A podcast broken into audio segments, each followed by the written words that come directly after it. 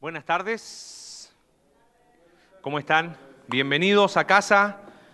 Lindo volver a vernos. Bienvenidos quienes nos acompañan por primera vez, quienes nos visitan también en su casa y esperamos que siempre pueda brillar Cristo. Qué hermoso tiempo alabando al Señor y, y- saturando nuestra mente de quién es Dios. Creo que ese es el mayor valor de un tiempo así, de separar un tiempo para alabar al Señor, donde nuestra mente se satura de la persona de Dios. Creo que eso hace, hace la diferencia, absolutamente. Eh, muy bien, para los que nos visitan y para los que son de casa, retomamos una serie que la pausamos como, ¿qué? como tres años más o menos, no, no tanto, pero eh, veníamos estudiando los profetas, no sé si se acuerdan, ¿no? Y estábamos eh, antes del exilio, después el pueblo de Israel se fue al exilio, ¿te acuerdas? Producto de su pecado, estuvo 70 años en Babilonia, pero resulta que ahora el pueblo volvió del exilio y estamos estudiando los libros que nos hablan de qué sucedió después que el pueblo de Israel volvió. Entonces partimos estudiando el libro de Esdras y nos dimos cuenta que el pueblo de Israel después de 70 años volvió a su tierra desde Babilonia y lo primero que hacen es empezar a reconstruir el templo. Pero eh, no te tienes que acordar porque ya pasaron varios meses. Sucedió que empezaron a reconstruir el templo y, y claro, comparado al templo de Salomón, esto era un qué? Un, ¿qué le- ¿Cómo le llamaríamos? Un templito, ¿no? Una cosita poca, así como, en serio, esto, esto, es, esto es muy chiquitito comparado con lo que tuvimos. Y cuando inauguraron ahí el santuario, los más viejos lloraban, pero lloraban de tristeza porque recordaban lo que habían tenido. Y los más jóvenes estaban contentos porque era lo primero que veían. Habían estado antes en Babilonia. Entonces se generó una tensión interesante ahí. Lo que pasa y sucede después que nos relata el libro de Esdras es que, producto de diversas razones, el templo dejaron de reconstruirlo y quedó abandonado. ¿Sabes cuánto tiempo estuvo abandonado el templo a medio construir? 16 años. Imagínate, 16 años con el templo abandonado y la gente le daba para, obviamente había mucha madera para usar, y dijeron, bueno, ni modo, para mi casa, ¿no? Y ahí estaba el templo de Dios. Y en, Es- en Esdras capítulo 5, versículo 1, dice que Dios levantó a dos profetas, al profeta Geo y al profeta Zacarías. Y vimos, Isaac nos habló hace algunos meses atrás, antes de la pausa que tuvimos de la serie de discernimiento, sobre el profeta Geo. Y el profeta Geo lo que hizo es decirle al pueblo, pongámonos manos a la obra, reconstruyan el templo. No puede ser que ustedes tengan sus casas perfectas y el templo de Dios esté abandonado. Así es que vamos a ponernos manos a la obra, vamos a enfocarnos en nuestro presente. Y el pueblo respondió y reconstruyeron el templo. Pero Dios levantó un segundo profeta dos meses después. Fíjate, vamos al libro de Zacarías. Si tienes Biblia física, está, es el penúltimo libro del Antiguo Testamento. Suele ser un libro que no se habla mucho y por razones más que obvias porque no se entiende, ¿ok? Esa es la verdad. Es como que está hablando del futuro, habla del presente, que Zacarías tuvo unas visiones, que después vuelve acá, exhorta y mira al futuro, que va a venir el rey y después otra vez acá y es como que uno dice, a ver, ponte de acuerdo Zacarías. Y cuesta un poco encontrar el enfoque del libro de Zacarías. Lo interesante es que dos meses después que habla Ageo, Dios levanta a este profeta llamado Zacarías. Y Zacarías hace algo, y ahí es donde quiero que me acompañes, que es totalmente diferente. Ya Ageo les había dicho, reconstruyan el templo. Así que Zacarías habla del templo, pero no repite el mensaje, sino que va, va un poquito más allá. Mira, mírame acá un segundo y a ver si lo, lo captas. ¿Has intentado alguna vez entender la pieza de un una pieza de un rompecabezas sin ver el cuadro completo? ¿Has intentado? Agarra dos, tres piezas. Tú crees que a lo mejor habla de algo, pero hasta que no tienes qué cosa. La perspectiva completa, recién ahí puedes entender de qué trataba eso. La reconstrucción del templo era una pieza de un rompecabezas más grande. Entonces lo que hace Zacarías es De alguna manera, no sé quién estuvo el domingo pasado, o una narración muy buena que tuvo acá una científica llamada Andrea y dijo, vamos a hacer, vamos a irnos a una máquina del tiempo. No sé si se acuerdan los que estuvieron. Bueno, los voy a invitar a una máquina del tiempo, pero al futuro. Zacarías hace eso. Zacarías dice, antes de ponernos a hablar de una pieza de este rompecabezas que se llama reconstrucción del templo, quiero mostrarles un cuadro más grande. Y de alguna manera Zacarías es una invitación, es como una máquina del tiempo. Los lleva al futuro, después los trae al presente. Después los lleva al futuro otra vez, después los trae al presente, pero entremezclados. Bueno, vamos a separarlos para que se pueda entender bien. Si pudiéramos resumir la enseñanza de este libro, sería esta. Una visión correcta hacia el futuro da propósito a nuestra fidelidad en el presente. ¿Cómo se manifestaba la fidelidad del pueblo de Israel en ese tiempo? Reconstruyendo qué cosa? El templo. Pero quiero que, guardes esto. No se trataba de reconstruir el templo por reconstruir el templo. ¿Entiendes? No se trataba de esto es lo que tengo que hacer por simplemente esto es lo que tengo que hacer. Zacarías les dice al pueblo, vamos a mirar en esta máquina del tiempo futuro cómo es la historia más grande. Y Dios lo que invita al pueblo de Israel es, tengan esta visión correcta del futuro, porque eso les va a dar un propósito para el presente. Así que simplemente hoy vamos a tener dos lecciones basadas en este libro de Zacarías. Pero la primera de ellas quiero que me acompañes en un viaje al futuro, ¿ok? Y que seamos capaces de entender lo que está tratando de hacer Dios. Y la primera lección es que la visión futura es más grande de lo que piensas. Eso es lo que Dios le dice al pueblo de Israel a través de Zacarías. La visión futura, el, el, rompecabezas armado completo, es más grande de lo que piensas. Déjame explicarte un poquito cómo estaba el pueblo. Habían vuelto de Babilonia a la tierra de Israel casi 50 mil personas. Uno dice, wow, 50 mil personas, Querétaro es un millón, ¿cuánto? un millón trescientos, un millón cuatrocientos. Así que calcula cuántos son 50 mil personas. Una colonia grande. Y ahí quedó. Eso fue todo la gente que volvió. Había muchos más, así que el pueblo que había regresado era poco. El ánimo tampoco era el mejor, porque claro, del megatemplo que tenían en tiempos del rey Salomón, ahora tenían qué cosa? Un templito chiquitito. ¿Qué? ¿En serio volvimos para esto? ¿Para un templo así chiquito?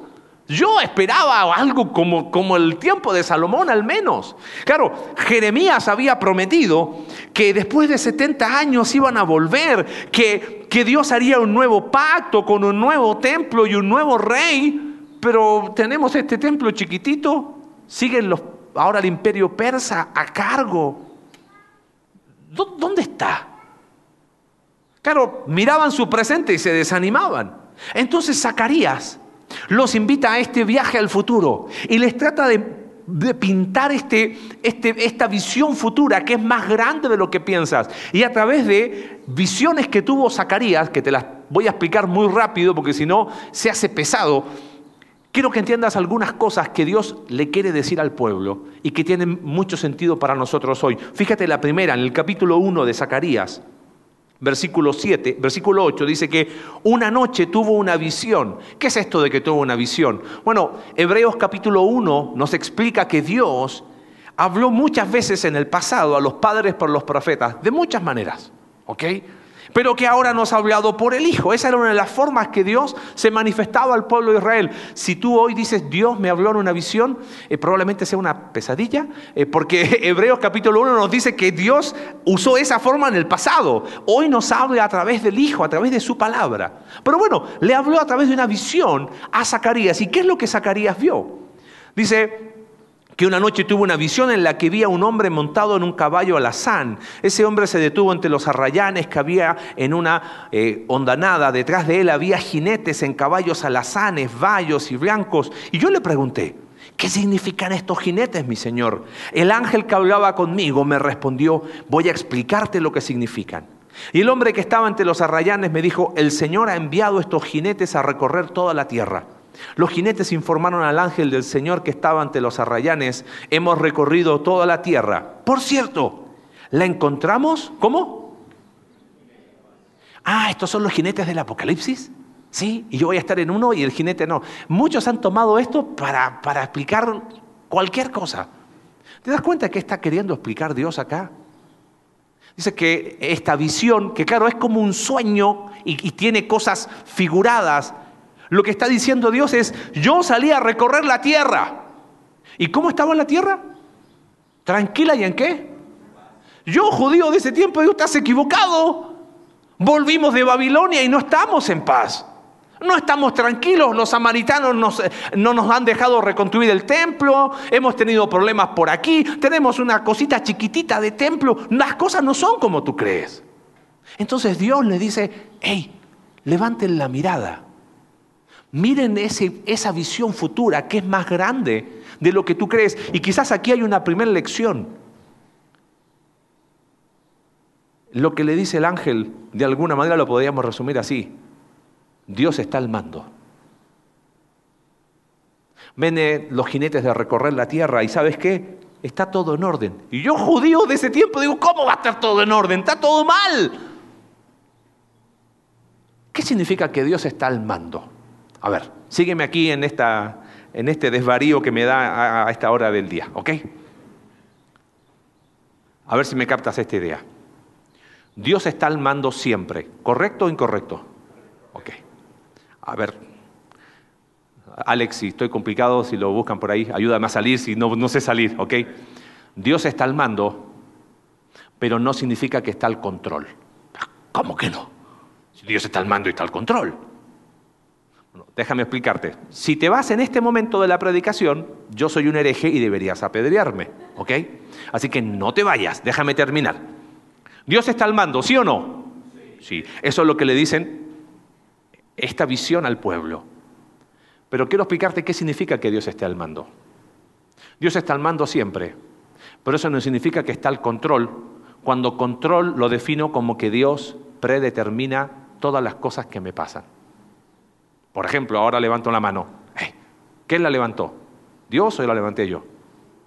Bueno, Dios, porque si, si, si pasó, y ahí empezamos otra vez, ¿no? Por algo pasó, porque las cosas pasan con un qué no, o sea, mi pecado también pasa con un propósito, entonces no me hago cargo de mi pecado. ¿Ves qué fácil es contradecirnos? Quizás una, una manera de ilustrarlo, lo escuché una vez, es que, vamos a suponer, ¿se animan a a un crucero conmigo? ¿Sí? Ok, ¿dónde elijan destino? ¿Dónde? Alaska. ¿Alguien quiere ir a Alaska? ¿Sí? ¿Alguno que tengan calor? Bueno, eh, mandamos dos cruceros mejor, unos a Alaska y otros al Caribe, ¿les parece? Estamos en el crucero y, ese crucero tiene, tiene un puerto seguro. El crucero ha determinado que va a llegar a tal puerto. Y el capitán del crucero está al mando, ¿correcto? Y tiene la misión de llevar ese crucero al destino final. Ahora, tú eres pasajero de ese crucero. Por más que quieras empujarlo para devolver, ¿puedes hacerlo? No. ¿Ves? Hay cosas que no podemos hacer por más que queramos. Ahora, el capitán del barco está predeterminando que lo que hace cada pasajero en ese crucero, por eso no significa que no está al mando. ¿Te das cuenta? Cuando yo creo que Dios está al mando, sinónimo Dios predeterminando todas y cada una de las cosas que yo hago, entonces Dios es el autor de mi pecado, si Él lo está predeterminando. Eso es ir en contra del carácter de Dios y lo que dice Santiago capítulo 1, versículo 13 en adelante. Dios no puede ser tentado por el mal ni Él tienta a nadie. Pero ¿sabes qué confianza da al corazón? Mirar el cuadro completo y saber que Dios sigue al mando. Y que el barco va a llegar a destino. Entonces, Zacarías invita al pueblo a decir, ¿sabes qué? La visión futura es más grande de lo que piensas, pero siguen los persas, hey, Dios está al mando. Y lo que Él va a hacer, lo va a hacer.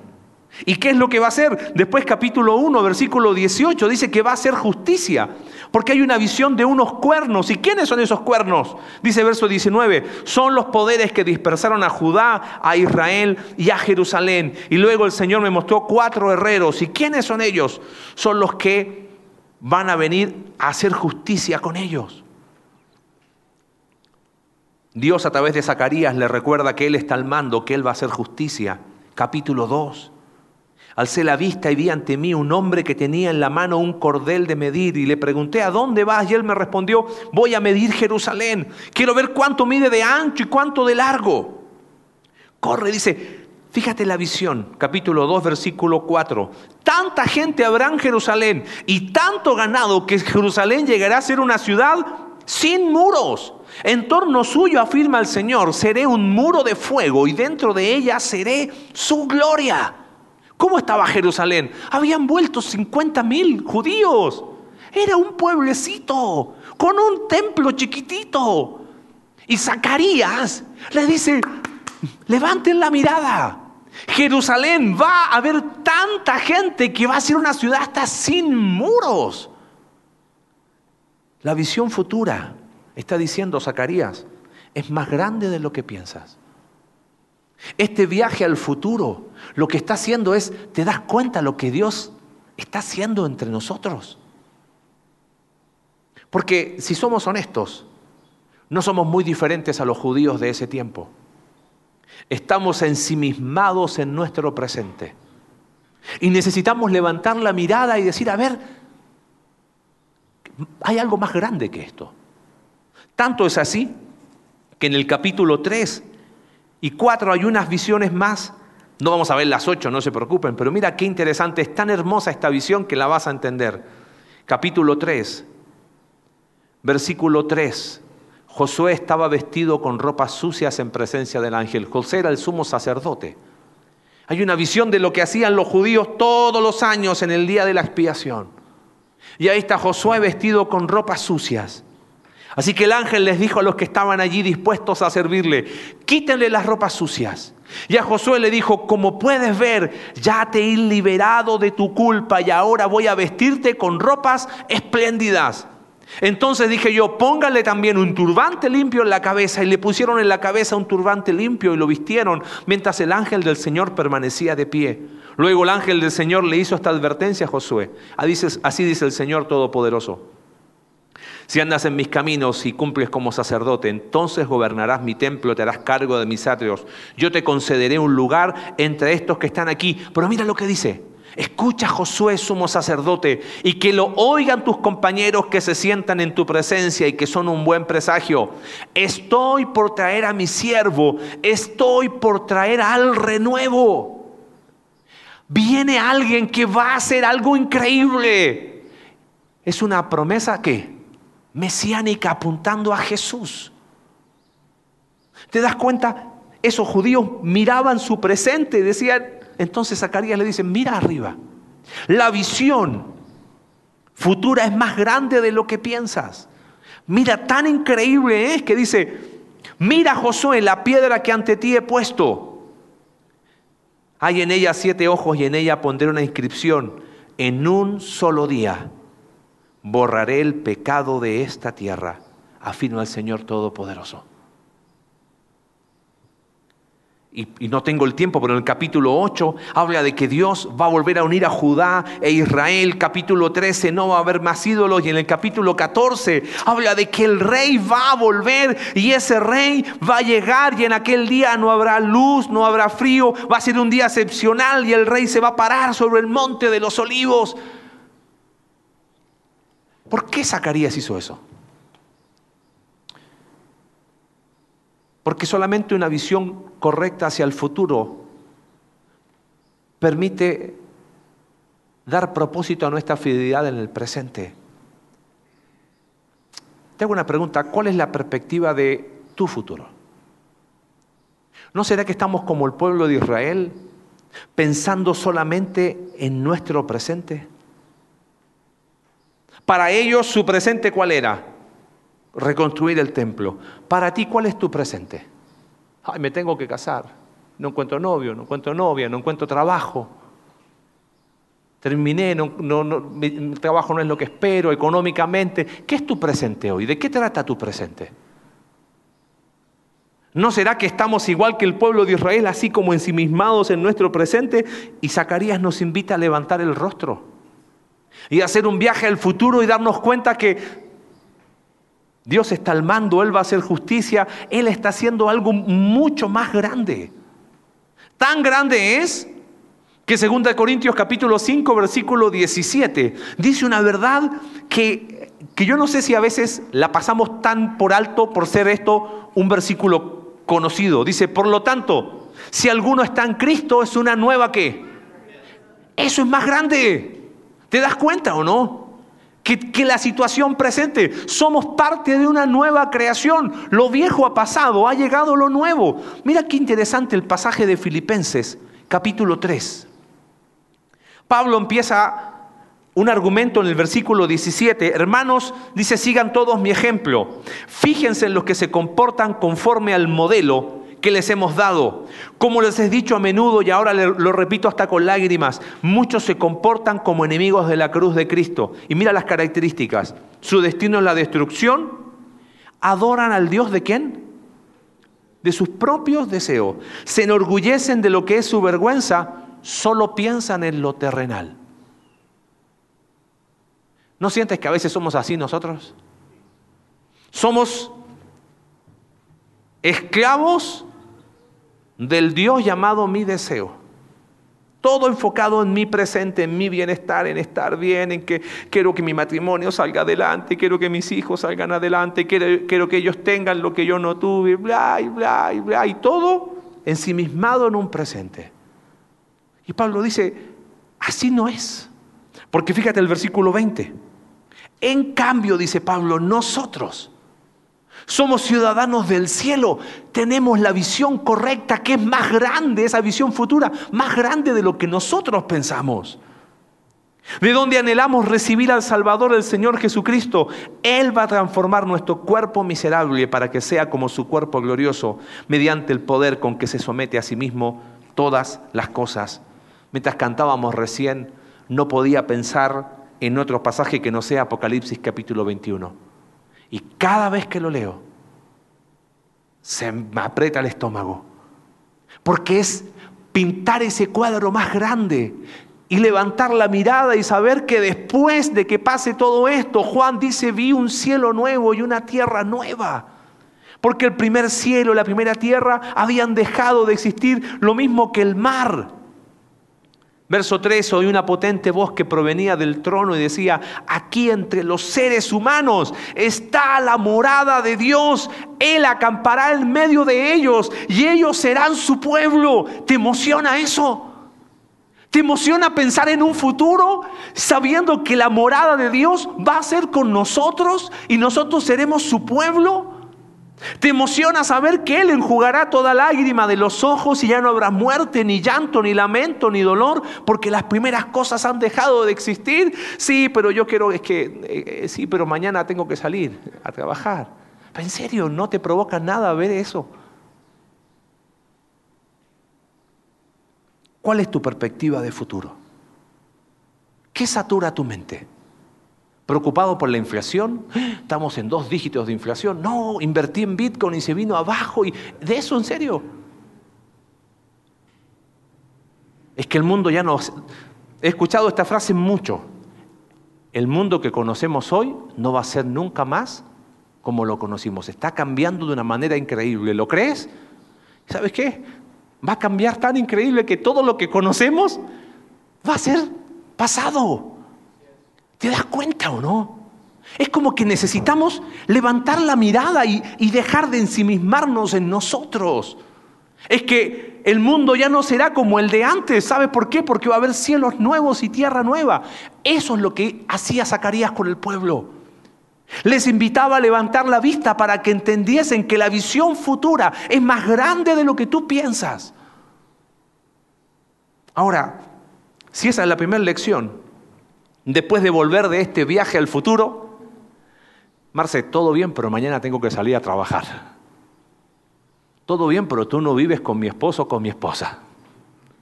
Está todo muy bien con el futuro, pero tú no sabes los hijos que yo tengo. Está todo bien con el futuro, pero yo sigo sin chamba. Está todo bien con el futuro, pero no llego a fin de mes. Hoy es 26 y estoy arañando las paredes. No puedo más. Ok. Esto es lo brillante de Zacarías. Él les dice, la perspectiva futura, la visión de futuro es más grande de lo que piensas. Ahora volvemos al presente. Cuando vemos ese cuadro, ¿sabes qué, hace, qué pasa con nuestro presente? La fidelidad presente es más pequeña de lo que piensas. Todo se vuelve menos pesado, menos complicado, cuando yo tengo de vista, en vista, esa visión más grande. Solo tener claro ese panorama futuro le da sentido a mi fidelidad presente. Por eso Zacarías complementa a Geo, porque no se trataba de reconstruir el templo por reconstruirlo. Listo, ya construimos el templo, listo, ya cumplí, no me molestes. ¿De qué se trata nuestra fidelidad presente? Ya vine el domingo, hasta el próximo domingo, pastor, ni se te ocurra llamarme, ¿eh? te tengo bloqueado de lunes a sábado, ¿no? Zacarías exhortó al pueblo a ir un poquito más allá que simplemente reconstruir el templo. Simplemente cumplir por cumplir. He escuchado esto más de alguna vez. Es difícil esto de ser cristiano, ¿no? Porque, híjole, esa, no es así nomás. O sea, si uno quiere ser cristiano de embarradita, sí, pues, pero si le vamos a hacer de de veras, es difícil, ¿no? Es difícil. Es difícil cuando lo haces con tus fuerzas. Es difícil cuando lo intentas hacer enfocado solo en ti.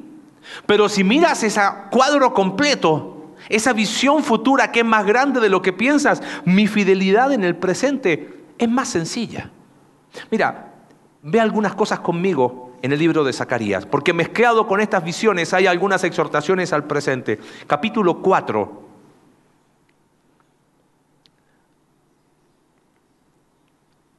Versículo 2, me preguntó, ¿qué es lo que ves?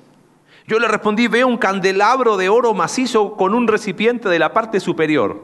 Imagínate un candelabro, ¿ok? Y encima del candelabro hay siete lámparas con siete tubos para la misma. No, ya la visión parece pesadilla, no entiendo nada, ¿no? Hay también junto a él, dice, dos olivos, uno a la derecha del recipiente y otro a la izquierda. Entonces le pregunté al ángel que hablaba conmigo, ¿qué significa todo esto, mi señor? Y el ángel me respondió, ¿acaso no sabes lo que significa? Miren lo que dice Zacarías, tuve que admitir que no lo sabía. Y la iglesia dice, bueno, yo también no tengo idea de qué significa, ¿no? Pero entonces ahí el ángel le explica. Así que el ángel me dijo, esta es la palabra del Señor para Zorobabel. Esta es una visión de cómo vamos a hacer lo que tenemos que hacer. Y estos dos olivos eran Zorobabel, el, el, el líder político, y Josué, el líder espiritual. Y mira lo que dice, porque este versículo lo hemos leído un montón de veces, pero fuera de su contexto muchas veces. Dice, no será por la fuerza ni por ningún poder, sino por mi espíritu, dice el Señor. Pero no es por fuerza ni poder, sino por su espíritu. ¿Qué cosa? Reconstruir el templo. ¿Te das cuenta o no? O sea, está diciendo, tu fidelidad no se trata de cuántos ladrillos pones, se trata de dependencia del Espíritu Santo. Yo siento que a veces sentimos pesada esa fidelidad en el presente porque lo queremos hacer con nuestros recursos. Entonces lo que dice Dios a, Zacarías es que no es con nuestros recursos. Y fíjate lo que dice verso 8. Entonces vino a mí la palabra del Señor. Zorobabel he puesto los cimientos de este templo y él mismo terminaré de construirlo. Así sabrán que me ha enviado a ustedes el Señor Todopoderoso. Cuando vean la plomada en las manos de Zorobabel, se alegrarán los que menospreciaron los días de los modestos comienzos. ¿Qué es esto de los modestos comienzos? Acuérdate lo que te dije al, inicio. ¿Cómo era el templo que estaban reconstruyendo? ¿Un megatemplo o era una cosita pequeña. Tanto que los más viejos que habían conocido el primer templo lloraban. Entonces Zacarías le dice, Aprendan a ser fieles en lo poco. Tienen esto para reconstruir, alégrense por eso. Y sepan que Dios lo está haciendo. Tan difícil era para el pueblo de Israel alegrarse por lo que tenían. Ay, no, ¿cómo extrañamos? Hey, tuvieron la posibilidad de volver de Babilonia a la tierra que había estado abandonada 70 años y tienen la oportunidad de construir su templo. Y aún así lo menosprecian. ¿Cómo nos cuesta aprender a ser fieles en el presente en lo poco? Sabes, es difícil la fidelidad en lo ordinario, en lo cotidiano. Los judíos tenían por delante la responsabilidad de construir el templo. Nosotros hoy tenemos una responsabilidad, iglesia. ¿Sabes cuál es? Ser iglesia. Es esto. Es ser luz en este lugar. ¿Cómo lo vamos a hacer? Una vez hablaba con, unos alumnos cuando vivíamos en Argentina y les daba siempre este ejemplo. Lo que más cuesta es ser fiel en las cosas ordinarias de la vida. Reconstruir el templo, poner ladrillos todos los días, ocho horas, qué aburrido. Y les decía, imagínate si había un edificio grande que era donde hacían las conferencias, imagínate que la pared de uno de esos edificios está cayendo. ¿Qué haríamos? No, iríamos todos corriendo y nos ayudaríamos y mientras ponemos ahí nos sacamos la selfie aquí afirmando el muro, ¿no? ¡Wow! Porque claro, eso es extraordinario. Pero levantar tu basura y llevarla todos los días a donde la tienes que llevar, qué aburrido. Yo creo que lo que más nos cuesta es ser fiel en lo ordinario de cada día. Para lo extraordinario, sí, sacamos todos ese punch, pero el templo, y por eso 16 años tuvo el templo tirado. Y menospreciaron lo que Dios estaba haciendo. Aprender a ser fiel en lo poco, guarda eso porque quiero, quiero cerrar con eso, hace la diferencia. Yo quiero agradecer de lo más profundo de mi corazón a cada persona que sirve en la iglesia somos privilegiados. Llegaste hoy, el lugar estaba limpio. Llegaste, te recibieron con una sonrisa. Bueno, el cubrebocas a veces incomoda, pero ya está. Tus hijos están allá porque fielmente hay personas que cada domingo dedican tiempo de forma voluntaria. Qué hermoso tiempo de alabanza tuvimos. ¿Salió por, por milagro? Bueno, algunos dicen que sí, pero es el milagro de, de ensayar, ¿entiendes? Es el milagro de practicar. Y cada persona que lo hace, ¿sabes cómo lo hace? Voluntariamente. Eso se llama ser fiel en lo poco. Y a nombre del liderazgo de la iglesia lo agradecemos. No saben cuánto valoramos. Pero qué fácil es detrás de la generalidad esconder la individualidad. Mi pregunta es para ti. ¿Estoy siendo fiel en lo poco? ¿Tengo espacio para crecer en lo poco? ¿Qué tipo de persona soy en esta responsabilidad presente que Dios nos da? Soy de los que observan y digo, ah, van bien, sigan así muchachos, ¿eh? acá le hacemos porras. Soñamos con tener buenos problemas en la iglesia, tener tantos voluntarios que no sabemos qué hacer con ellos. Ese es nuestro sueño. Tener tanta gente que pueda decir, quiero ser fiel en lo poco. Un poquito, si no estamos hablando de, ay, ya quieres que sea pastor. No, no, no, no, no, que, que me vengo a vivir acá, que me hago. No, no, no, no, no se trata de eso. Pero imagínate si todos ponemos un granito. El kilo se hace más fácil, ¿no? Pero ¿cómo vamos a ser fieles en lo poco? Cuando yo tengo la visión correcta del futuro, que es más grande de lo que yo veo. ¿Sabes qué? Mi fidelidad en el presente la disfruto. Lejos de ser una carga, ay, es domingo, no lo veo online. No, Es domingo y me levanto temprano y me preparo y me dispongo y llego temprano porque me encanta alabar al Señor desde el inicio.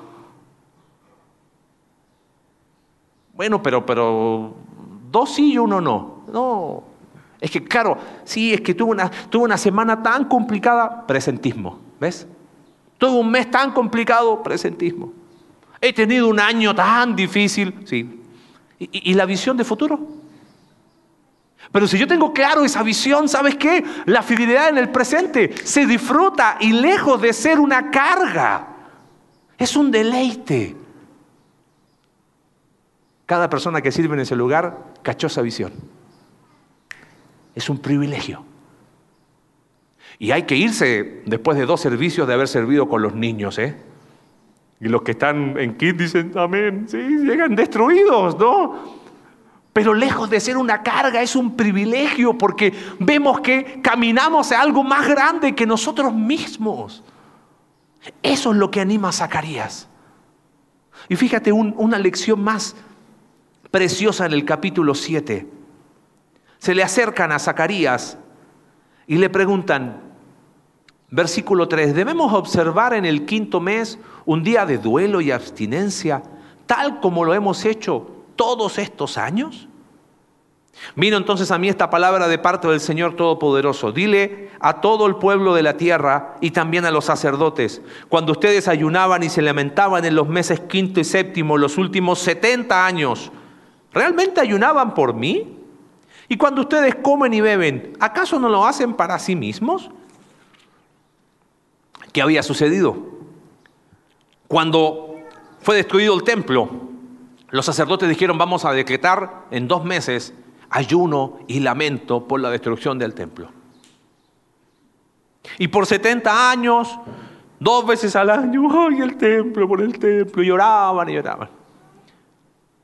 Habían reconstruido el templo. Han pasado, capítulo 7 de Zacarías, dos años que el templo ya está reconstruido. Y adivina qué seguían haciendo. Lloramos por el templo que una vez tuvimos de Salomón, tan lindo. Y llegan a Zacarías, oye, seguimos lamentándonos. Y Zacarías responde de una manera magistral. Dice, cuando ustedes lloraban y ayunaban, ¿lo hacían por mí o por ustedes? Es una pregunta retórica. ¿Lo hacían por ustedes? No lo hacían por mí. Entonces mira lo que les invita a ser fiel en el presente. La palabra del Señor, versículo 8, vino de nuevo a Zacarías, la advirtió, así dice el Señor Todopoderoso, juzguen con verdadera justicia, muestren amor y compasión los unos por los otros, no priman a las viudas, ni a los huérfanos, ni a los extranjeros, ni a los pobres, no maquinen mal en su corazón los unos contra los otros. Capítulo 8, el mismo principio, sigue la misma línea de argumento Versículo 16, lo que ustedes deben hacer es decirse la verdad y juzgar en sus tribunales con la verdad y la justicia. Eso trae la paz. Y no maquinen el mal contra su prójimo ni sean dados al falso testimonio, porque yo aborrezco todo esto, afirma el Señor. Pregunta, ¿era muy difícil vivir con justicia? Sí, es difícil cuando no tengo en vista la visión más grande. Era muy difícil mostrar amor y compasión. Sí, es difícil cuando oh, yo otra vez tengo que invitar a alguien a comer a mi casa. Pastor, ni se les ocurra, en estas vacaciones no hagan ninguna dinámica esa de invitarse a casa, ¿ah? no, porque yo me estreso. Conocí un pastor del norte de Coahuila y decía que por 30 años, todos los domingos él cerraba de la misma manera. Iglesia cuando se despedía decía, invítense a comer. Y decía, me odiaron, ¿eh? Porque era como, qué incómodo lo va a decir otro domingo. Y así por 30 años. No les voy a decir invítense a comer. Solo invítenme. No, no. Mándenme, recibo WhatsApp, ¿ok? Pero él decía, es que en vez de verlo como una carga, verlo como un privilegio. Hemos sido testigos del amor desinteresado de tantas familias que abren su casa con lo que tienen. Y son capaces, vénganse, vamos. Y, ha sido hermoso de repente coincidir. ¿Se conocían? No, es que yo voy al primero, voy al segundo, lo había visto, y, pero me animé, lo invité. Y empieza a establecerse relaciones interpersonales que anticipan que vamos a estar la eternidad juntos. Cuando yo tengo eso, eso en vista, ¿es una carga? ¿Tener amor y compasión los unos por los otros? ¿Es una carga echar una mano al que lo necesita? Todo lo contrario. Nos cuestan a veces las cosas sencillas, ¿sabes por qué? Porque estamos ensimismados en nosotros. Creo que la generalidad de la iglesia va en esa dirección. Pero otra vez, qué peligro es detrás de la generalidad esconder la individualidad.